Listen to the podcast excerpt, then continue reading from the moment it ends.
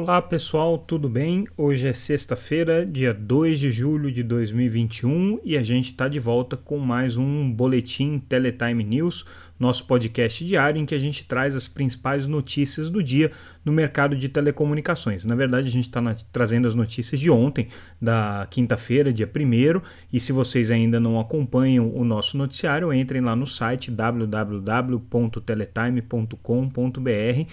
Você pode se inscrever para receber gratuitamente o nosso noticiário no seu e-mail e também ler todas as notícias que a gente vai destacar aqui e comentar é, gratuitamente. E a gente começa com um tema que certamente vai dar muito o que se discutir até 2025, quando terminam os contratos de concessão das operadoras de telefonia fixa, principalmente Telefônica e Oi. É, hoje a Anatel anunciou é, o início do processo de arbitragem com a Telefônica. Na verdade, foi firmado um acordo entre as duas partes, definindo as regras aí da, do, processo é, de arbitragem que a Telefônica havia requisitado no começo desse ano. Foi uma notícia que a gente divulgou em primeira mão na ocasião, e o que a Telefônica está questionando nessa arbitragem são episódios que aconteceram ao longo dos últimos anos que teriam causado desequilíbrios econômicos e financeiros nos contratos de concessão. Então, pelo contrato de concessão, o foro correto para se resolver essas pendências é justamente a Câmara de Arbitragem.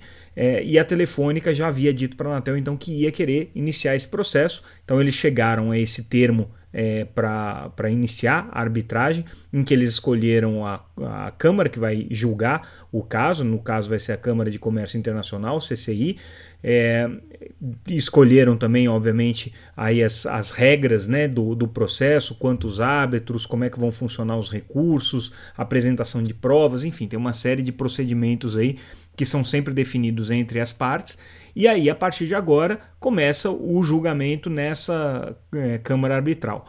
É, é, um processo que deve levar mais ou menos dois anos, né? então a Telefônica vai apresentar o seu, o seu caso, vai apresentar os suas provas, os seus argumentos.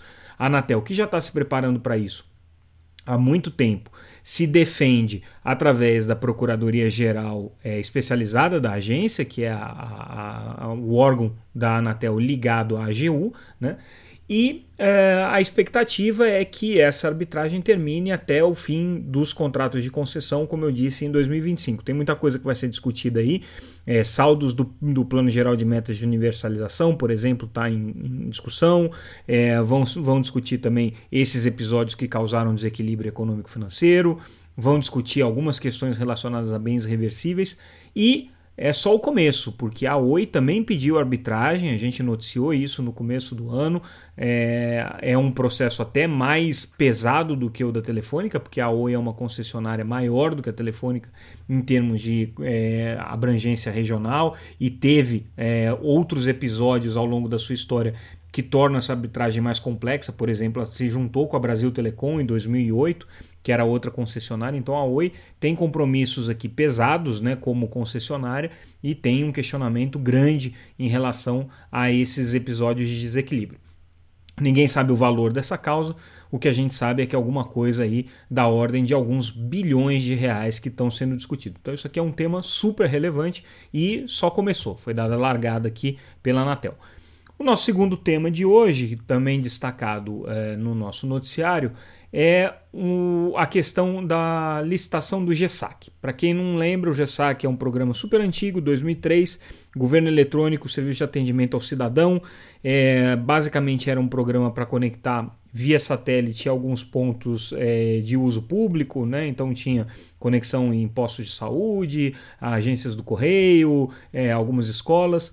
Esse programa ao longo do tempo foi sendo ajustado. Em 2018, é, ele chegou no formato atual. Então, o, o Ministério das Comunicações, na ocasião, resolveu entregar é, a gestão do GESAC para a Telebrás, porque a Telebrás estava com um satélite recém-lançado, o SGDC, tinha capacidade e conseguiu pegar esse contrato, então, uma coisa aí da ordem de 670 é, milhões de reais por um período de 60 meses. Esse foi o contrato que a, a Telebrás pegou. Só que esse contrato vai até, vale até o final é, de 2022. Então, a partir daí, é, vai ter que ser feito um outro contrato, perdão, 2023. A partir daí, vai ter que ser feito um outro contrato e a negociação desse contrato já começa agora. O que aconteceu é que essa semana é, e a gente, a gente noticiou isso né, no, no, nosso, no nosso noticiário, a Telebrás levou um contrato de 43 milhões de reais é, por 2 mil novos pontos do GESAC, e isso daí acendeu o sinal de alerta aí nas operadoras de satélite. Aí a gente descobriu que o Ministério das Comunicações fez uma consulta é, de preço às empresas é, que a gente acredita que tenha sido para embasar é, esse contrato adicional com a Telebrás aqui para 2 mil pontos. Acontece que, é, primeiro, Ministério, o Ministério das Comunicações não consultou todas as empresas de satélite, na verdade, só uma foi consultada, foi a Hughes. Consultou fornecedores, associações setoriais, é, empresas de banda larga fixa, é, mas só a Hughes das empresas de satélite foi consultada. Quem entregou é, uma proposta foi a Hughes, é, e também a Claro e a Vivo, é, por meio provavelmente da Conexis, que é a associação setorial do, das empresas de telefonia fixa, é, que foi também consultada nesse processo. E aí, independente disso, a Anatel resolveu, perdão, o Ministério das Comunicações resolveu contratar a Telebrás aqui. Então a gente não sabe é, em que bases que foi esse contrato da Telebrás, foi dispensa de licitação, isso já está bastante claro, né? É, e as operadoras de satélite que elas estão dizendo é que se é, a Telebrás quiser fazer a licitação de satélite de, do GSAC agora, ela deveria separar isso daí por lote, é, porque ela vai ter uma economia de 180 milhões de reais se ela fizer isso. Por quê? Porque as operadoras de satélite conseguem atender cada uma delas uma parte do Brasil. Nenhuma delas tem um satélite como o da Telebrás que atende de uma vez só o Brasil inteiro. Mas elas dizem que essa competição é inclusive saudável, porque vai fazer com que os preços caiam e elas possam oferecer é, um serviço com a mesma qualidade, equivalente ao que a Telebrás oferece hoje, por um preço significativamente melhor. Enfim, essa disputa aqui é uma disputa interessante, a gente vai ver ela se desenrolar aí nos próximos anos, é, porque o GESAC é o principal contrato de satélites que o governo tem é, como eu disse, um, um, contrato aí de quase 700 milhões de reais, então é bastante relevante para as empresas do segmento de satélites. Outra notícia que a gente traz hoje, muito interessante, na verdade não é brasileira, é uma notícia da Coreia.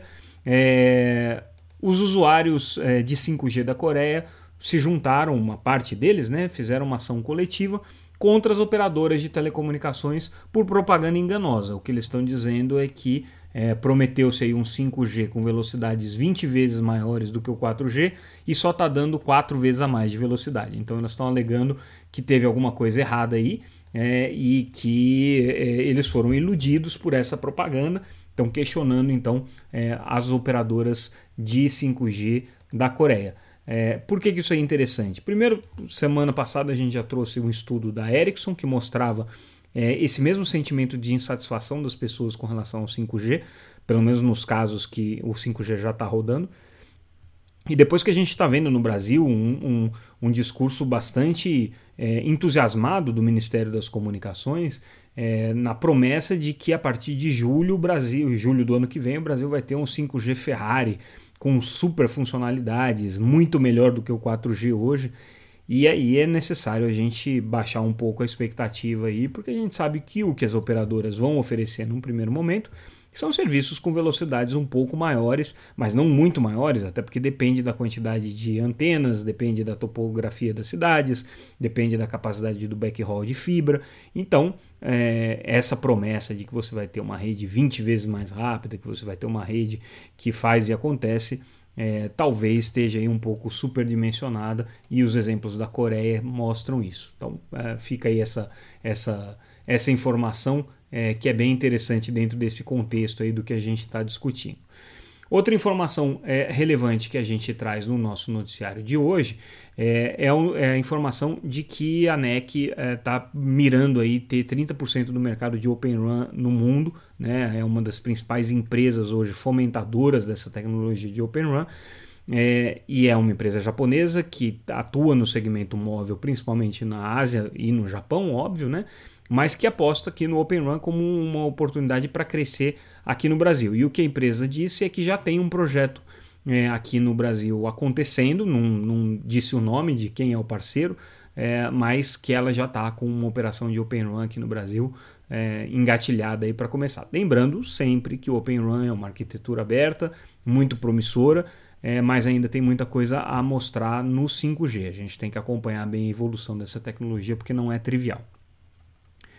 É, bom, aí a gente é, traz algumas informações é, referentes a uma audiência pública que aconteceu essa semana na Comissão de Desenvolvimento é, Regional do, do, da Câmara. É, e é, basicamente o que estava sendo questionado ali era a qualidade dos serviços de telecomunicações na região norte. E aí o que as empresas colocaram, todas elas, é que existe uma uma defasagem entre as políticas públicas e as obrigações que as empresas têm. Elas têm obrigações de atender a sede de município e um raio ali de 30 quilômetros a partir dessa sede. E isso é o que está colocado é, como obrigação para elas decorrente do leilão das frequências de 4G que aconteceram aí ao longo dos últimos anos. É, o que elas colocam é que não tem como atender né, distritos menores e distritos mais distantes, porque isso é economicamente inviável.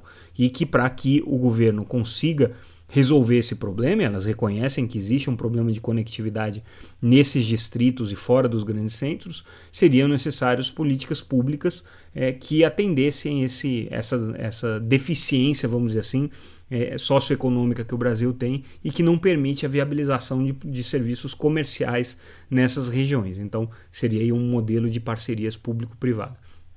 Então, todas as operadoras atuaram aí defendendo nesse, né, nesse quesito a instituição de políticas públicas.